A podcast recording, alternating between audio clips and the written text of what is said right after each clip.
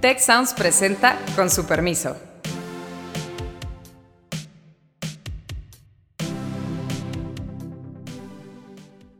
Con su permiso, eh, soy Beata Boina y hoy vamos a hablar sobre Guardia Nacional y diferentes temas de transparencia y acceso a la, a la información cuántos recursos se les pasa, ya no vamos a poder ver absolutamente nada, no le vamos a poder dar seguimiento absolutamente a nada y eso me parece gravísimo. o sea, en este contexto el miedo, obviamente el temor que muchos tienen es que Guardia Nacional pues estará ahí bajo el mando del ejército y al mismo tiempo pues nadie sabrá realmente cómo funciona y, cómo se desarrollan digamos sus, sus operaciones. ¿Qué pasa cuando en esta información salen cosas que violan la ley. ¿Se vale como prueba? ¿No se vale? ¿Se deben de hacer acusaciones?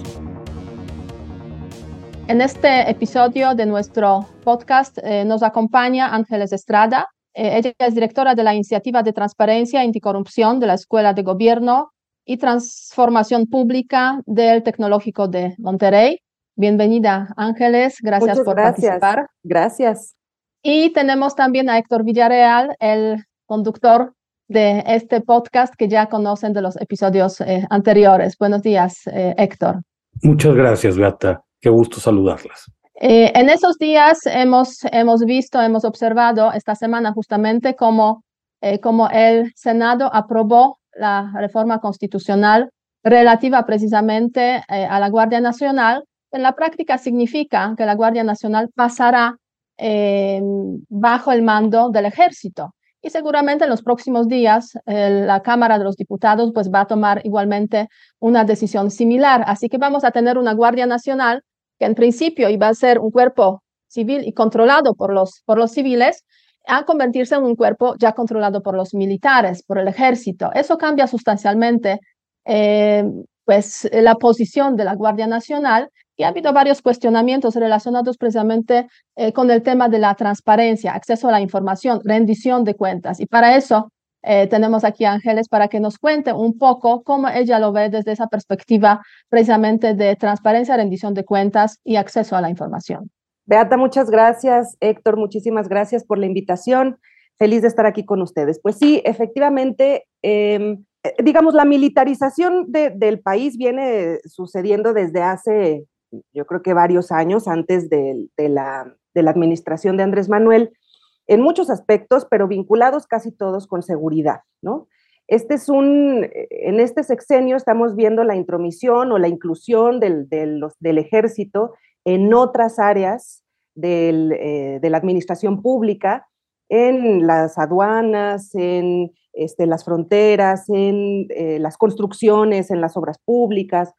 Em, y esto genera entonces un, digamos, una nueva forma de vincularnos con el ejército a través de, eh, de, la transparencia. ¿Por qué?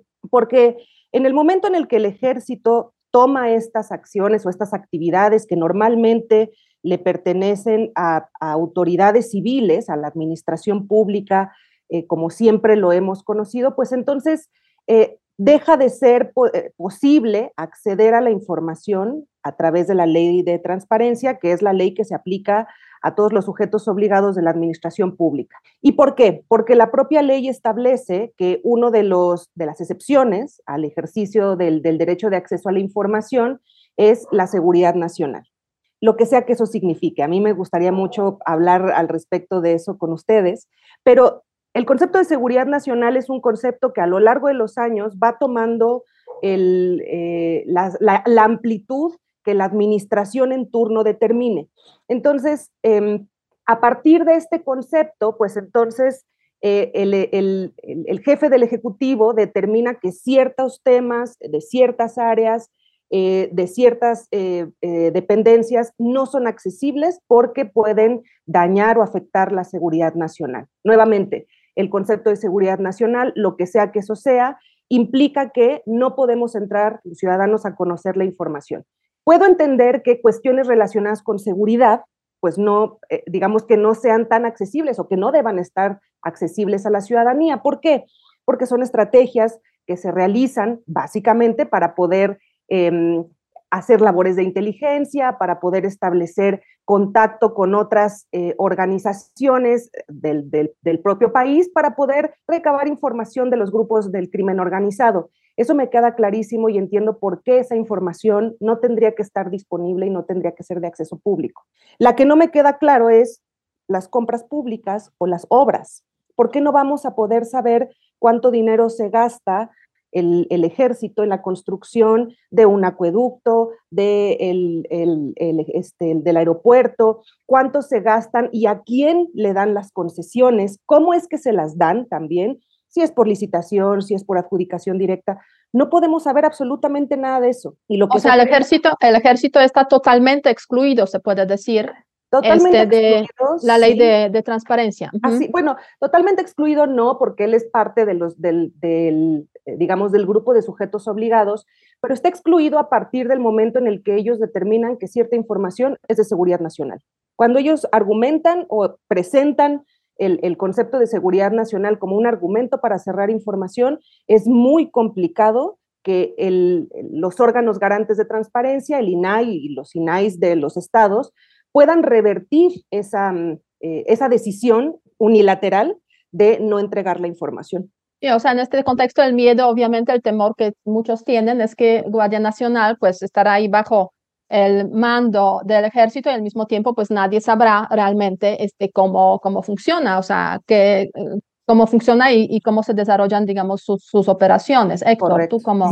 Sí, a mí me parece, Beata Ángeles, que que aquí hay al menos tres debates diferentes, que en la opinión pública, y, qué bueno que Ángeles Beata se haya metido por, se haya metido por toda la cuestión de transparencia, porque yo quisiera insistir, creo que hay tres problemas o tres situaciones diferentes y que la, que la opinión pública, por cómo han sucedido las cosas, muy fácilmente las va a mezclar.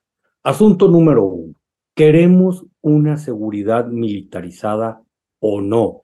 Que, que aquí de repente eh, a mí me preocupa, les, les soy sincero, que mientras los especialistas dicen, a ver, hay muchísimos problemas, incluso dentro de las mismas fuerzas castrenses, dicen, es que esta no es nuestra función, nosotros entendemos que tendríamos que entrar a emergencias, pero no lo quisiéramos pensar como algo como algo permanente.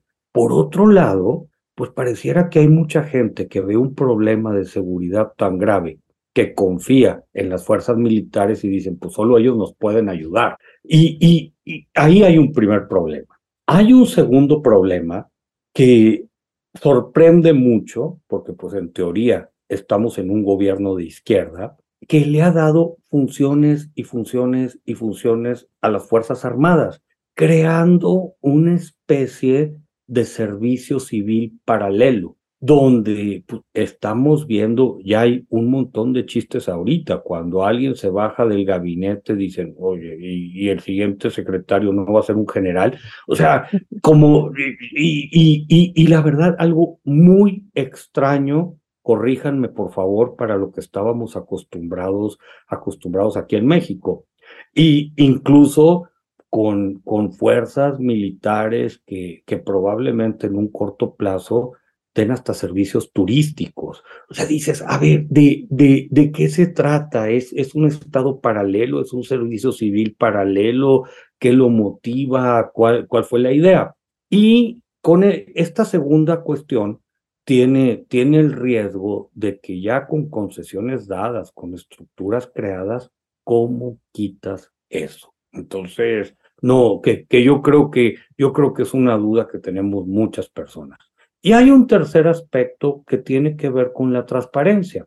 A ver, de alguna manera al ejército y a la marina se les dan potestades porque sus labores clásicas podían requerir velocidad, podían requerir cierto sigilo, podían requerir cosas que a lo mejor en funciones civiles no esperarías. En el momento que estas excepciones se estiran y se llevan a campos donde no tienen una justificación, pues puedes crear incentivos muy perversos. Desde yo cosas de la administración pública las escondo ahí, hasta una fuerza corruptora que no le conviene a nadie. Para decirlo así en términos muy simples, muy llanos, estás dando muchas tentaciones innecesarias y altamente costosas.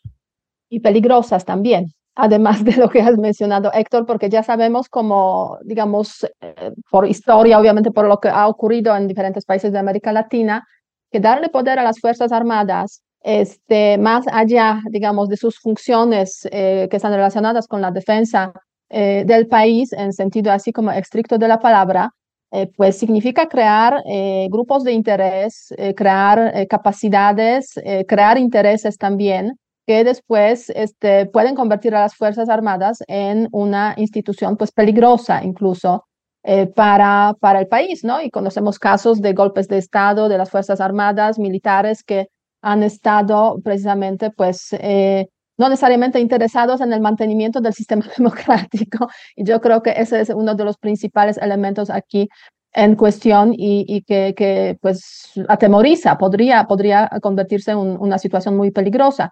Y tú mencionaste, mencionaste, Ángeles, el tema de la seguridad nacional. Seguridad nacional es un concepto muy cómodo, muy amplio y muy cómodo y se puede meter ahí todo.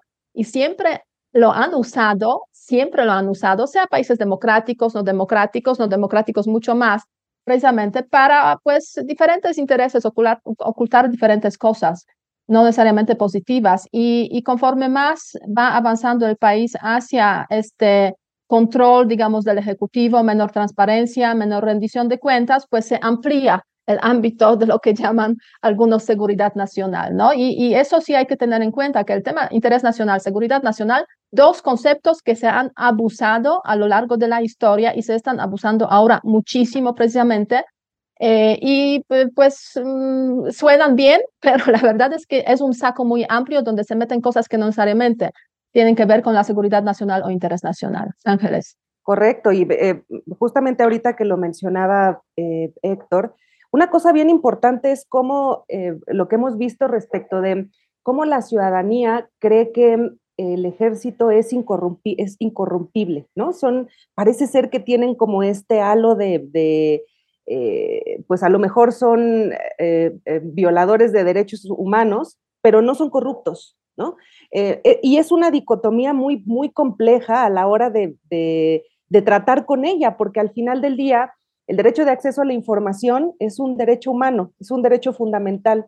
Y eh, lo que hemos visto recurrentemente en, varias ocasiones es eh, cómo el ejército en ciertas situaciones abusa del poder que tiene, eh, pues eso, para, para en, la parte de seguridad y bueno, comete estos em, excesos, ¿no? Que, que, conllevan obviamente a, a la violación de derechos fundamentales.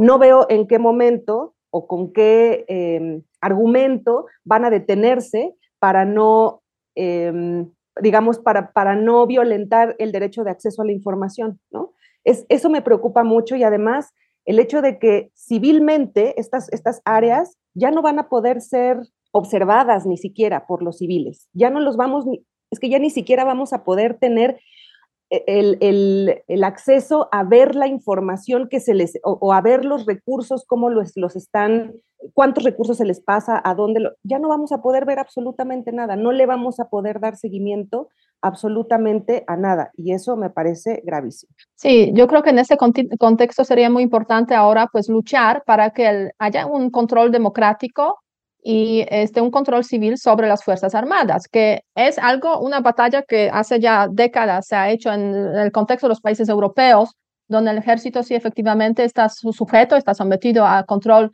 democrático, control civil, y hay una transparencia, yo diría, mucho más eh, grande en ese contexto que precisamente en el caso mexicano, en el caso de muchos países de América Latina también. O sea, la idea de control civil y democrático sobre las Fuerzas Armadas es una idea que debería eh, formar parte, digamos, de un debate amplio precisamente. O sea, si eh, la Guardia Nacional pasa al ejército, bueno, está bien siempre y cuando el ejército sea transparente. Entonces, luchemos realmente para que se pueda hacer. Y eso, ya sé que es una batalla quizás perdida aquí, pero este, yo creo que justamente este, el instituto, digamos, eh, o iniciativa de transparencia e anticorrupción de la Escuela de Gobierno del TEC, que tú, eh, que tú diriges, Ángeles, pues debería ser uno de los, uno de los elementos a, a, considerar en ese, precisamente en esa evolución tan peligrosa que estamos viendo donde el ejército está abarcando muchos ámbitos eh, en términos económicos también, Héctor. Yo coincido, Beata. A ver, hay un tema que, que, sé que tú te has metido y que te interesa y que diferentes países han resuelto, no, digo, de, de maneras no exactamente iguales. ¿Cuál es la relación entre civiles y militares? Que, que de repente en los países de América Latina tengo la impresión que que es un tabú fuerte darle, dar un control civil sobre militares. Independientemente se tiene que discutir y ahorita hay una ventana de oportunidad muy interesante porque si una parte considerable de la seguridad va a depender de un cuerpo militar o de inspiración militar, no sé ni qué término utilizar, ¿Cuál es la relación ahí con civiles? No, no, puede, no puede esto quedar exento. Pero también hay una, también hay una cuestión de economía administrativa. Debemos legislar. Y, y, y yo creo que aquí jurídicamente tiene, tiene sus dificultades técnicas, porque no, sé si vayamos a terminar con, con, con, una ley muy complicada de no te puedes meter a esto, a esto, a esto, a esto, pues a lo mejor no nos encantaría. Lamentablemente, cuando tú empiezas a utilizar decretos a diestra y a siniestra, eh, todos estos chipotes dentro de tu sistema administrativo dices, bueno, ¿se valen? ¿No se valen? ¿Qué los regula? ¿Son temporales? ¿Son me parece que es una discusión a la que también nos tendríamos que estar metiendo. Sí, de hecho, ahora que lo, que lo, que lo mencionan, fíjense que dentro de la propia ley de transparencia hay una especie de, digamos, de límite al, ejercicio de, eh, del argumento de la seguridad nacional, igual que el de la seguridad pública, que es que cuando las autoridades, los sujetos obligados, dicen que no, no van a entregar información por seguridad nacional o por seguridad pública, tienen que hacer una prueba de daño. La prueba de daño es básicamente que tienen que decir cuál es el daño que podría causar que esa información se dé y la prueba de daño tiene tres características. Tiene que ser un daño presente, probable y específico. En el caso de la seguridad nacional, eh, lo que hemos visto recurrentemente cuando la Sedena eh, o cuando las otras fuerzas militares argumentan seguridad nacional, lo primero que uno se da cuenta en las resoluciones del INAI es que hay una contradicción entre querer establecer una eh, digamos, una probabilidad específica de algo que se puede dar en el futuro, porque la seguridad nacional es justamente, una de las, de las áreas es justamente que no suceda tal cosa que pueda afectar al país, la seguridad del, Estado. Y entonces, lo que ha sucedido a lo largo de los años es que el INAI ha sido omiso en, em, digamos, en contraargumentarle a las fuerzas militares este uso del, derecho em, de, la seguridad nacional. Cuando hacen su prueba de daño, nunca prueban, la, prueban que, es un daño que es presente, prueban que es un daño específico, pero la probabilidad de que suceda nunca la prueban. Aún así, el INAI siempre ha sido omiso en contraargumentar eso y eso también nos va a jugar en contra, porque cuando queramos empezar a, digamos, a limitar el uso del concepto de seguridad nacional, pues hay, a ver, sendos este, resoluciones desde hace 20 años del INAI en donde no se hace referencia a cómo es que el ejército realmente tiene que probar el daño cuando utiliza el concepto de seguridad nacional. O sea, se puede decir que el INAI ha sido demasiado permisivo también. Sin duda, por supuesto. Básicamente, o sea, no ha hecho la labor suficiente como para eh, contraargumentar y realmente pues hacer esfuerzo para que haya un acceso a la, a la información relacionada con los temas de, del ejército, digamos, y, seguridad, seguridad nacional. Así es. Este, ahora bien, estamos hablando de la, bueno, Héctor, sí. Es que yo veo ahí otro tema, Beata. Incluso y, yo quisiera insistir, esto de los decretos con justificaciones tan ambiguas hacen que tu contexto institucional no termine de embonar. Por ejemplo, ¿cuál es el rol de la Auditoría Superior de la Federación en todo esto? Y, y sobre todo cuando tienes recursos muy transversales que salen de una fuente que estaba pensada para una cosa y terminan en un uso muy diferente. Y no estoy hablando solamente de una, de una auditoría contable, incluso desde el concepto de desempeño. Si tú lees los decretos como se presentan, dices, ¿cómo hago una evaluación objetiva de esto? Entonces, sí tendríamos que estarnoslo cuestionando, me parece. No, y también el tema es que efectivamente en esa, en esa administración de, de, López Obrador, pues ha ido creciendo este ámbito de actividades del ejército no relacionadas con el tema, obviamente, de, de defensa o incluso seguridad interior, este, ampliándose ese ámbito a los, a los aspectos económicos, ¿no? O sea, muchas construcciones. Este, ahora, pues la línea aérea que está planeada para que ejército pues sea, digamos, el que eh, administra la línea área del Estado, eh, los hoteles que se están pensando ahí. O sea, como que ah, este, estamos viendo que está creciendo el presupuesto eh, que maneja el ejército y que no está relacionado con las funciones que debería tener tradicionalmente el ejército. O sea, ¿cómo se, se ¿Cómo es esa proporción? O sea, ¿cómo investigar? ¿Se puede investigar hoy en día esa proporción si no tenemos acceso claro a, eh, a la información. Obviamente hay detalles del presupuesto, etcétera, pero me da la sensación de que no necesariamente hay, hay claridad también en ese aspecto. O sea, cómo ha ido creciendo esa eh, gran, digamos, eh, esa gran parte del presupuesto que no está relacionada directamente precisamente con las actividades de defensa del ejército. Es bien complicado porque mira, en, en, términos, en términos de transparencia o utilización de recursos, a lo mejor cuando se publiquen las cuentas públicas, sí vas a poder trazar, hay que ver, porque de repente puede haber algunas categorías ahí complicadas, pero en principio sí pudieras trazar uso de recursos por parte de las fuerzas militares. Pero si tú te haces la pregunta honesta, Beata Ángeles, de decir, ¿y sirvió esto? Va, va a ser muy complicado porque es un sistema paralelo al mercado o sea, imagínate la, la línea aérea. ¿Sabes qué? Eh, nosotros le damos 10 aviones al ejército y está creando una, una línea aérea estatal, pública, porque queremos desarrollar ciertas plazas donde no, no llegan los vuelos per se. Queremos utilizar el aeropuerto Felipe Ángeles y también esto es una compensación para los trabajadores de Mexicana. Dices, ¿de qué estamos hablando? Entonces, o sea, eh, ¿funcionó? ¿No funcionó? ¿Con qué criterio te voy a evaluar?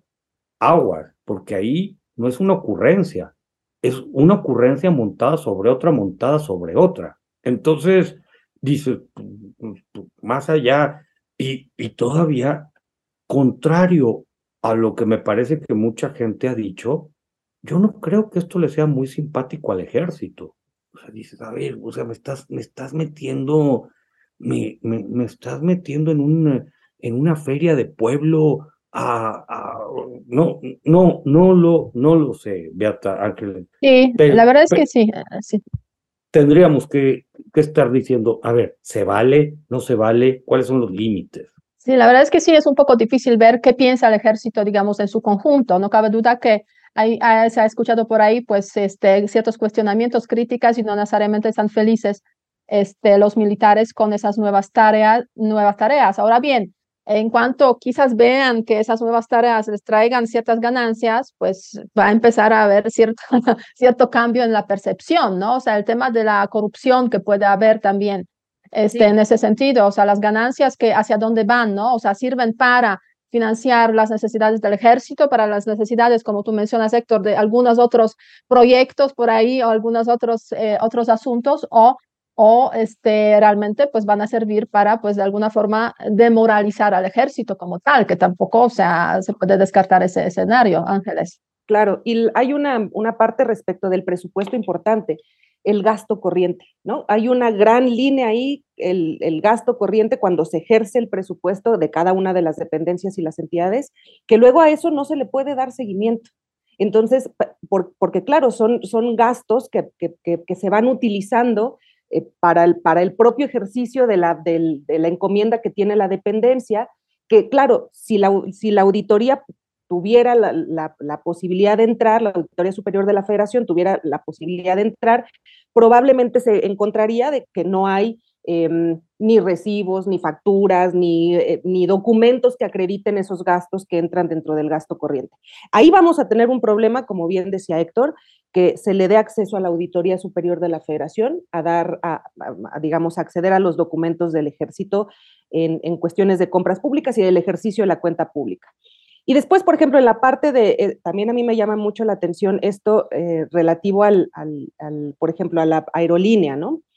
A ver, así como parece que están haciendo una, una especie de servicio civil paralelo, también parece que están haciendo un mercado del turismo paralelo. Las, las, las actuales aerolíneas que trabajan en el país no van a ciertos lugares no porque no quieran, no van porque no hay mercado, no van porque no van a ganar dinero, simple y sencillamente por eso, no van a, Chetumal por eso, ¿no?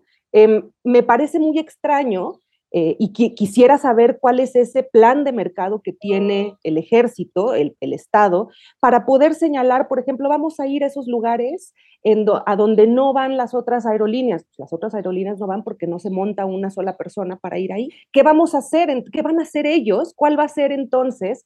Eh, o cómo están pensando el mercado o están yendo también en contra del mercado ahora y están creando este mercado de turismo paralelo eh, que termino yo de no entender, pero además, otra vez, no le vamos a poder dar seguimiento absolutamente a nada porque todo va a estar metido en la bolsita de la seguridad nacional. Sí, eso sin duda es un, es un o sea, problema. Básicamente, o sea, es como un regreso un poco a, digamos, al Estado que tiene sus empresas y las mantiene incluso si no, no son rentables, ¿no? O sea, que las mantiene con nuestro dinero además. Con, el dinero de los, eh, exactamente, de los ciudadanos que pagan impuestos. Entonces, este, este es un punto, es un punto muy, muy importante, muy relevante. Ahora bien, este, estamos hablando de, digamos, la falta de acceso, eh, la falta de transparencia de, del ejército, pero hace poco pues ha habido una filtración que ha sacado millones de mails la famosa filtración de, de, del grupo Guacamayas, eh, ha sacado pues millones de mails de información y durante esos días pues ha ido fluyendo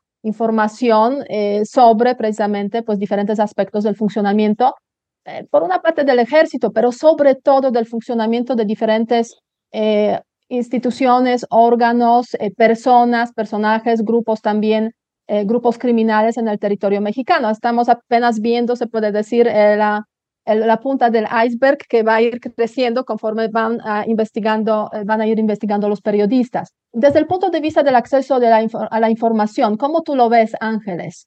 Es obviamente un momento glorioso para los periodistas, no cabe duda, pero también es un momento peligroso, ¿no? En muchos sentidos, desde el punto de vista, pues, precisamente de que se revela una información que no necesariamente siempre debería ser transparente. Sí, 6 terabytes de información, si no mal recuerdo, y aparte decían que era como el triple de información que se había divulgado en los Pandora Papers.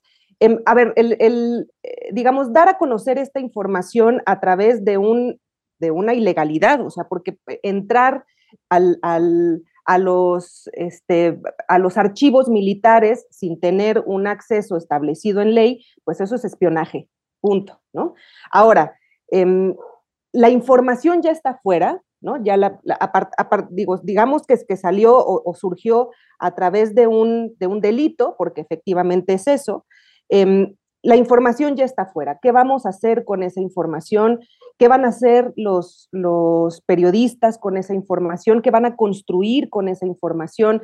La información cuando ya está fuera, eh, y se utiliza, digamos, para hacer investigación periodística, pues ya no hay posibilidad, digamos, de establecer responsabilidades penales, ni civiles, ni nada para los, para los este, periodistas. Eh, para los periodistas que la utilizan, no para los periodistas que, o para el, que lo sacaron, que lo sacaron, exactamente. Entonces, pues aquí, como tú bien decías, es una, es una gran noticia, creo, para, para, para los periodistas, también creo que para la ciudadanía, ¿eh? Te voy a decir por qué porque a diferencia de otras dependencias, eh, eh, también relacionadas con la seguridad, que hacen pública mucha más información que el ejército, el ejército ha sido un, una olla express y se ha, se ha em, blindado desde siempre. No tenemos información del ejército desde muchas décadas atrás. Hay, es más, hay muy pocas investigaciones de la historia del ejército, justamente porque no hay información, ¿no? Porque la historia que puedes establecer o que puedes seguir, pues es la historia que te dan permiso el, propio ejército de darle seguimiento. Entonces, creo que en este caso, en el caso del ejército, es una cosa, eh, eh, o en el caso de la Sedena, eh, es, esta es una noticia eh, digamos, afortunada para mucha gente, para los periodistas y para la ciudadanía en general. Tenemos em, derecho a conocer mucha de la información que existe dentro de los archivos de la Sedena. Hay otra información que no tendríamos por qué saber, ¿no? Esa también creo que, es, es importante señalarlo. Pero claro, como no sabemos qué hay allá adentro, no sabemos la extensión de información ni la gravedad de información que tienen eh, estos archivos, pues entonces ahora vamos a empezar a poder calificar un poco qué tanta información y con qué, em, qué tanta información y qué, qué, tan importante es la información que tiene el ejército allá adentro. Y una cosa, otra cosa importante aquí, nos dimos cuenta de que nos están espiando, ¿no? Ellos también están... Y no es tan difícil. Exactamente. Ellos también están espiando a la ciudadanía. Entonces, esa, esa información es información que tenemos que conocer. Em, me parece hasta, hasta cierto punto afortunado que eso haya sucedido. No sé, Héctor, Beata, cómo lo ven ustedes. A ver, Héctor, ¿cómo tú ves? Yo creo que sí hay informaciones que no deberían salir afuera sin ninguna duda, como por ejemplo la dirección o el domicilio del jefe de espionaje mexicano. O sea, todos los servicios de espionaje extranjeros ya saben dónde vive, o sea, etcétera. O sea, hay muchas cosas obviamente que son, que son eh, digamos, en ese sentido eh, pues inadecuadas, pues salir todo, o sea, y, sí efectivamente tiene su lado sin duda eh, positivo, lo cual lo que a mí sí me alegra mucho lo que estás comentando Ángeles, de que los periodistas que están trabajando ya sobre esta información no van a tener, digamos, em, consecuencias negativas desde el punto de vista de eh, penal o algunas demandas que, con las cuales podrían encontrarse. Eso está, está muy bien. Eh, porque sí, este, eso podría haber pues cierta, cierta duda acerca de este, de este tema. A ver, eh, Héctor. Mira, reacciones rápidas. Eh, creo que nos debería de preocupar que una institución que maneja cosas tan delicadas como el ejército pueda ser hackeado. A lo mejor no hay ningún sistema invulnerable, pero en una administración que ha descuidado mucho el gasto en tecnología, que, que, todo, que, que todas estas cuestiones decía, ¿sabes qué? No, no son necesarias, son gastos superfluos. Pues a lo mejor de repente es un, es un, foco, es un foco rojo. Ahorita fue, fue el ejército. ¿Qué, ¿Qué va a pasar cuando te hackeen al SAT? O, e, es decir, hay mucha información pública delicada.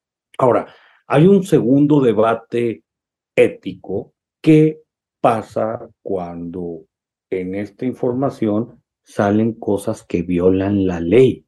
Se vale como prueba, no se vale, se deben de hacer acusaciones a partir de ahí y vamos a buscar a los responsables. No creo que sea un debate trivial, pero pues algunas cosas que, que se han presentado ahorita o que se han filtrado, pues a mí me parece que incluso merecerían cárcel, punto. Entonces no, no, no es un juego. Tercero, hay aquí una, una cuestión de coincidencia, un timing difícil, porque precisamente cuando se habla de que el ejército sea el garante de la seguridad en el país, pues te aparecen muchas cosas que, que, que a crimen. Entonces dices, realmente es un diseño, es un diseño ideal. Ojo, Esto muy lejos de generalizar a todas las Fuerzas Armadas, pero hay cosas ahí que se tienen que investigar. Y, y tendríamos que preguntarnos pues, cuáles, cuáles son los cuáles son los límites legales, cuáles son los límites lógicos de un diseño de este tipo. Sí, eso sin duda, y, yo creo que esa, esa filtración pues va a seguir, digamos, eh, eh, con muchas aristas y, viendo durante varios, varias semanas, meses, dando mucho que hablar precisamente sobre eso. Hemos empezado con la Guardia Nacional y acabamos con el Ejército, porque este es el verdadero tema, digamos, de eh, esa es la verdadera preocupación eh, frente a lo que estamos viendo justamente a lo largo de lo que hemos estado viendo a lo largo de las últimas semanas, meses. Y ya para terminar, porque nos hemos pasado, pero el tema es fascinante sin ninguna duda, Ángeles, este, tus redes sociales, a ver si nos compartes eh, para que la gente pueda seguirte. Claro que sí, arroba ANG Estrada 5, este es el personal, y arroba ITAC-TEC, que es de la, iniciativa, de la Iniciativa de Transparencia y Anticorrupción de la Escuela de Gobierno. Perfecto. Héctor, dos palabras para cerrar. Sí, eh, muy rápido, Beata. Mira, estamos viviendo un montón de noticias, entonces como que ocurren temas importantes y, y a la semana siguiente ya se nos olvidó. Ojalá que a lo que platicamos hoy se le ponga la atención debida, las implicaciones de mediano y de largo plazo pueden ser profundísimas. Así es, porque tú, como tú lo mencionaste, no es un juego. Y termino eh, recordando Ciencias Sociales, eh, arroba Ciencias Sociales Tech, nuestras redes sociales, eh, donde pueden seguirnos, obviamente, que nos escuchen, hagan preguntas y con su permiso nos despedimos. Muchas gracias, hasta luego y hasta la próxima semana. Si quieres conocer más sobre el comercio y los negocios, te invitamos a escuchar Territorio Negocios. La experiencia del cliente o del usuario es cada vez más importante. El podcast en el que hablamos sobre las nuevas tendencias de innovación emprendimiento, finanzas y liderazgo en México y en el mundo. Escúchalo en Spotify, Apple Podcast y Google Podcast. Muchas gracias al equipo del Tecnológico de Monterrey y de Tech Sounds. Productor ejecutivo de Tech Sounds, Miguel Mejía. Asistente de producción, María Monroy. Productora de Con su permiso, Cintia Coca. Diseño, Daniela Solís, Lizeth Rodarte y Pilar Ortega. Postproducción, Max Pérez, Marcelo Segura y Sergio Chávez. Les invitamos a escuchar el siguiente episodio de Con su permiso y el resto de programas de Tech Sounds en los canales de su preferencia.